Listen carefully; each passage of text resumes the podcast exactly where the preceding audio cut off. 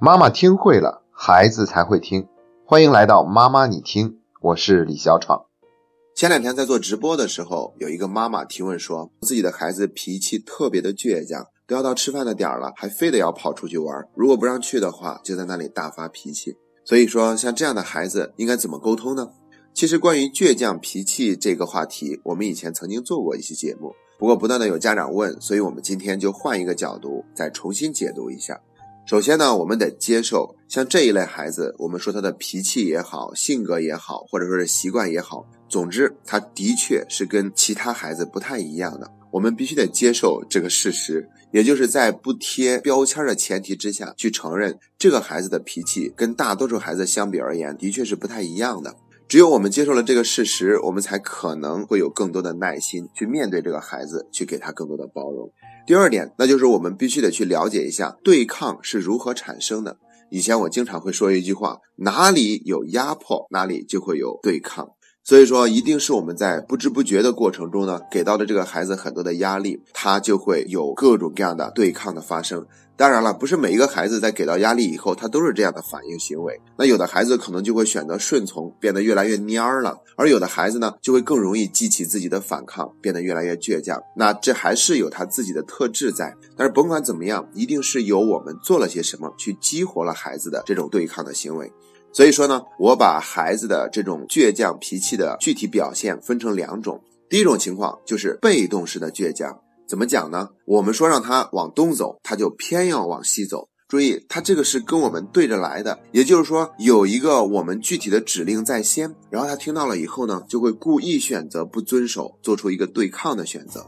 那这种情况叫做被动式的，因为他是专门跟着我们对着干的。平常我们说话是命令的语气，就很容易引起孩子的对抗，他心里会不舒服，会不愿意听，所以他就要故意做出一个我们不喜欢的决定，跟我们对着干。这是以前我就曾经讲过的，不过啊，我今天要再补充一点，还有另外一种情况也会引起孩子的对抗，那就是讨好和哄骗。哎，怎么会是这样的呢？那是因为讨好和哄骗会显得我们特别的没有立场、没有原则，而且更重要的就是没有力量。所以这个孩子呢，他是会钻空子的，他是会蹬鼻子上脸的。什么叫讨好？比如说跟孩子谈条件，那你赶快吃饭，等你吃完饭以后呢，明天妈妈就送你一个小玩具，是你一直想要的。或者说是你赶快认真写作业吧，你写好了作业以后呢，我就周末的时候答应你去看电影。所以说这样的表达方式基本上都是交换，它是有讨好的成分的，包括那种虚假的表扬和赞美也都是讨好。所以，当有这种讨好的氛围或者哄骗的氛围在里面的时候，这孩子就会觉得他自己非常的厉害，把父母给完全掌控了，所以他以后就更加不容易听话，可能会借助任何一个机会都变成他谈条件的筹码，跟我们提出各种各样的无理的要求来满足他自己的需要。所以说，这种行为也是会助长孩子的那种对抗心理的。那一会儿我们说解决方案哈，这是第一种情况，叫做被动式倔强。第二种情况那就是主动式倔强了，就是明明没有一个指向性，我们也没有先去给他一个命令，但是这个孩子呢，就偏偏要做出一些让我们大家都不舒服的行为。为什么会有这样的情况出现呢？有可能是习惯使然，所以他这种劲儿呢，就不停的往外冒。不一定非得有压迫才会有反抗，而是不由自主的对外宣布我自己为我自己做主，我说话才是真正算数的。所以那个时候家长就会更加的无奈，因为我们明明都没有做什么，他却还要在那个地方做一些不理智对抗的行为。就像我们前面讲到的这个例子里面，大家都要吃饭了，好好的，忽然就要出去玩，那你说家长怎么办？这种情况之下会显得更加的无奈。还有一种可能就是我们在努力的去做好，我们去进步，去包容。真的是没有再给孩子更多的打压了。可是孩子他过去积累的那种反抗的情绪，他还没有完全的释放完。所以，即便是我们已经变好了，可是，在相当一段时间之内呢，他都还要继续释放自己那个被压迫的那种情绪。所以说呢，孩子好的行为呢，相对而言就会有一个时差，有一个延迟，他会更晚一点表现出来。而在这个过程中呢，你就会看到，明明我们都做的挺好了，可是这个孩子还是任性、无理取闹。终于等到有一天他释放够了，那这种对抗的心理完全发泄完了，这个时候他自然就会有好的行为发生了。好了，那我们说完了这两种情况，我们再看一看应该怎么应对。第一个建议肯定就是不要去命令，越是命令就越会引起孩子的对抗。所以呢，我们要学会给孩子一个选择。以前我们曾经讲到过，一定要擅长使用给孩子选择权。当我们给孩子选择的时候呢，就会让孩子觉得，哎，这个事儿是我说了算的。所以，我们不妨这样跟孩子说话：那你是现在就去写作业，还是等五分钟以后去写作业？或者说是我们要吃饭了，那你是听到妈妈的说话声音马上就过来吃饭，还是等五分钟以后再过来？当我们跟孩子这样说话的时候，他就会觉得，嗯，总之最终的决定权是在我手中的，是我说了算的。那他就会更容易去配合，而不是顶着干。如果我们下的是一个单一的指令的话，那就很容易遭到他说 no。但是如果我们给 A 和 B，甚至是 A、B、C 三个选择给他，那这个时候他就更容易去挑一个他觉得更喜欢的，同时也感觉主动权是在他的手中的。这是第一个建议，就是避免命令，给孩子选择权。第二个建议呢，就是沟通感受，既要帮助孩子表达他的感受，同时也要沟通我们自己的感受。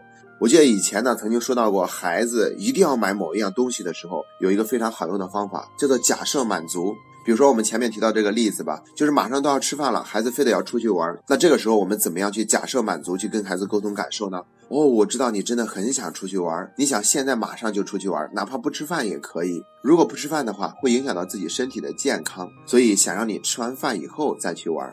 你看，这是我们表达我们自己的感受，孩子未必听嘛，所以我们就可以用一下假设满足法。哎，要是现在已经吃完饭了，那该多好啊！那你就可以马上跑出去玩了。或者我们还可以跟孩子说：“哎呀，要是我们一秒钟就可以把饭都吃完了，那该多好啊！”这样的话，我们就不会耽误我们出去玩耍了。其实，当我们这样说的时候，就是在传递一个讯号，就是让孩子知道我们是非常理解他的，我们非常懂他。要知道，这些孩子们脾气都是我们平常所说的顺毛驴儿。我们不能否定人家的需要，越否定他就会越对抗。所以，我们要表达一份理解，甚至用假设的方式去满足一下。可能这样说完以后呢，这个孩子就更愿意去配合。好吧，那我就简单吃两口再出去玩。也许这样的话呢，那他这个对抗就会自然消失了。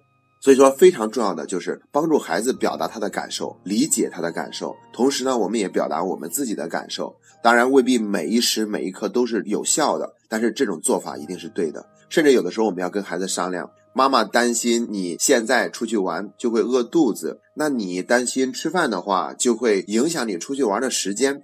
那你看一看，我们有没有一种办法，既让你感到满意，也不用让妈妈担心呢？如果我们能够心平气和的这样跟孩子说，也有可能会让孩子恢复理智，心平气和的看待这个问题。这样的话，就更容易找到一个让双方都满意的解决方案。当然了，有的时候即便我们这么耐心，也不管用。所以啊，我在读书会里面刚刚给所有的家长强调一点：千万不要以结果为导向。因为有的时候呢，以结果为导向，我们是很满意的；可有的时候，我们以结果为导向做了，却没什么效果。那我们还要不要继续学习和成长呢？要，只要是正确的事情，我们都应该去坚持。说到这个地方，那我就要说了，这样做了无效以后，应该怎么办呢？除了我们继续要用这样的态度去跟孩子沟通以外，我们还要学会第三个招数，那就是要让孩子去学会面对自然后果。那比如说，他现在就是要出去玩，不吃饭，自然后果是什么呢？那其实，在这个地方，所谓的自然后果，它并不是唯一的答案的哈。比如说，可能是，那你现在出去玩回来的时候，我们都吃完了的话，那你就别吃饭了。还有一种是什么呢？你的饭菜都给你准备好了，我们可以给你拨出来一点，但是你回来吃的时候已经是凉的了，而且我们大家都吃完了。那你吃完以后，你自己要去刷那个碗和那个盘子。还有一种情况是什么呢？那你现在出去玩吧，等你回来以后，那可能有的菜就吃完了，那你就只能吃剩下的。再或者说是，那你现在出去玩回来以后，你要自己去热一下这些饭菜。这些都可能是自然后果的承担。那我个人觉得呢，其实没有必要说孩子出去玩了，这个饭菜就不给他留着。那我们可以稍微的留出来一点，表达那份关爱。因为我经常说嘛，不要在放手的同时，也让爱缺失了。所以，即便是孩子不听话、任性，我们同样还是要表达一份对他的关爱。如果这个时候就故意把饭倒掉，然后让他没得吃，看起来好像是很决绝，但是里面确实显得有一些无情。可能会让这孩子心里面觉得生气或者伤心，那我们不妨就准备好嘛。但是饭要他自己去热，可能他最喜欢吃的菜没有那么多。那总之呢，这是要让他自然承担的后果，而没有什么连带的责任或者是加罚在他的身上。那这样的做法呢，就更容易激起孩子对自己的行为做一个反思或者评估，看看到底值不值得去这样做。或者他这一次这样做了，回来以后吃的都是那个剩饭剩菜，或者都是凉的，那他觉得没那么好吃，那下一次他就会想，那以后我还是好好的考虑把两边都做到，而不至于为了出去玩而耽误了吃自己喜欢吃的饭菜。那这样的话呢，就会变得越来越自然，越来越没有机会给孩子去对抗。如果我们总是能够以以上三点去做的话，那我们就会发现，这个孩子就越来越没有机会对抗，因为没有一个外的作用力在他身上，那他也就不会有一个反作用力出现。说完了前面这三点，这都是具体的做法。其实还有一点是可以起到防患于未然的作用，那就是赋予责任。我记得曾经在我的课堂上出现一个倔脾气的小孩，哈，那就真的是让他干嘛他就偏不干嘛，而且年龄才四岁，所以说是当时让我特别的头痛。当时的情况是，我们在黑板上画了一个积分榜，他总是过去拿黑板擦把我们的积分都给擦掉啊，然后在上面乱写乱画，怎么管都管不住，扣分对他来说他完全不在意，训斥他根本都不听。所以呢，后来我就想了一种办法，我就是说，看来你很喜欢去拿粉笔、拿黑板擦，要不这样吧，接下来每一个小队的加分和减分，我都邀请你过来帮忙给我做好不好？这样你就可以随时把旧的分数改掉，加上新的分数，然后你该擦就擦，该写就写。然后那个孩子呢，想了想就说好，而且他算数还算不过来，还得旁边有一个老师专门教给他写一二三四五，但是他就写的很卖力。那写到最后，他还没下课的时候，他就已经过劲儿了。因为这个过程中呢，他想做什么，我让他做了，而且用一种合理的方式让他承担了一种责任。所以慢慢慢慢的，他在做这件事情的时候，就不再有那么倔强的那种对抗的劲头在里面了。终于完成了任务，到最后我还跟他说，等到课程全部结束的时候，你还可以过来过把瘾，把整个黑板上的积分榜全部擦掉。他说好的。可是最后下课的时候，他就乖乖的跟爸爸回家了。因为什么？因为他已经很满意、很满足足了。所以对于这样的孩子呢，我们可以主动赋予他一些责任，给他一个更大的自由空间，甚至是邀请他来去承担一部分事情。那这种情况之下，哈，那他可能就会更加有一种成就感，而且呢，他会觉得自己得到了一种更多的尊重。这种做法也有可能会提前释放孩子里面的那种对抗的需要，然后当他满足了，对抗的行为自然就会减少了。好了，重新说一下我们今天总结的这四点建议。第一点呢，就是给孩子选择权；第二点就是学会跟孩子沟通彼此的感受，而且还要学会用假设满足的方式去跟孩子表达我们对他的理解，同时还可以去跟他商量一个让我们双方都满意的方案。第三点呢，就是要学会让孩子承担自然后果，这样他自己下一次就会有所取舍。第四点就是主动赋予孩子责任感，让他提前得到一种满足，而不是用对抗的方式去得到满足。好了，今天的分享就是这些，这是妈妈你听陪你走过的第一百五十天。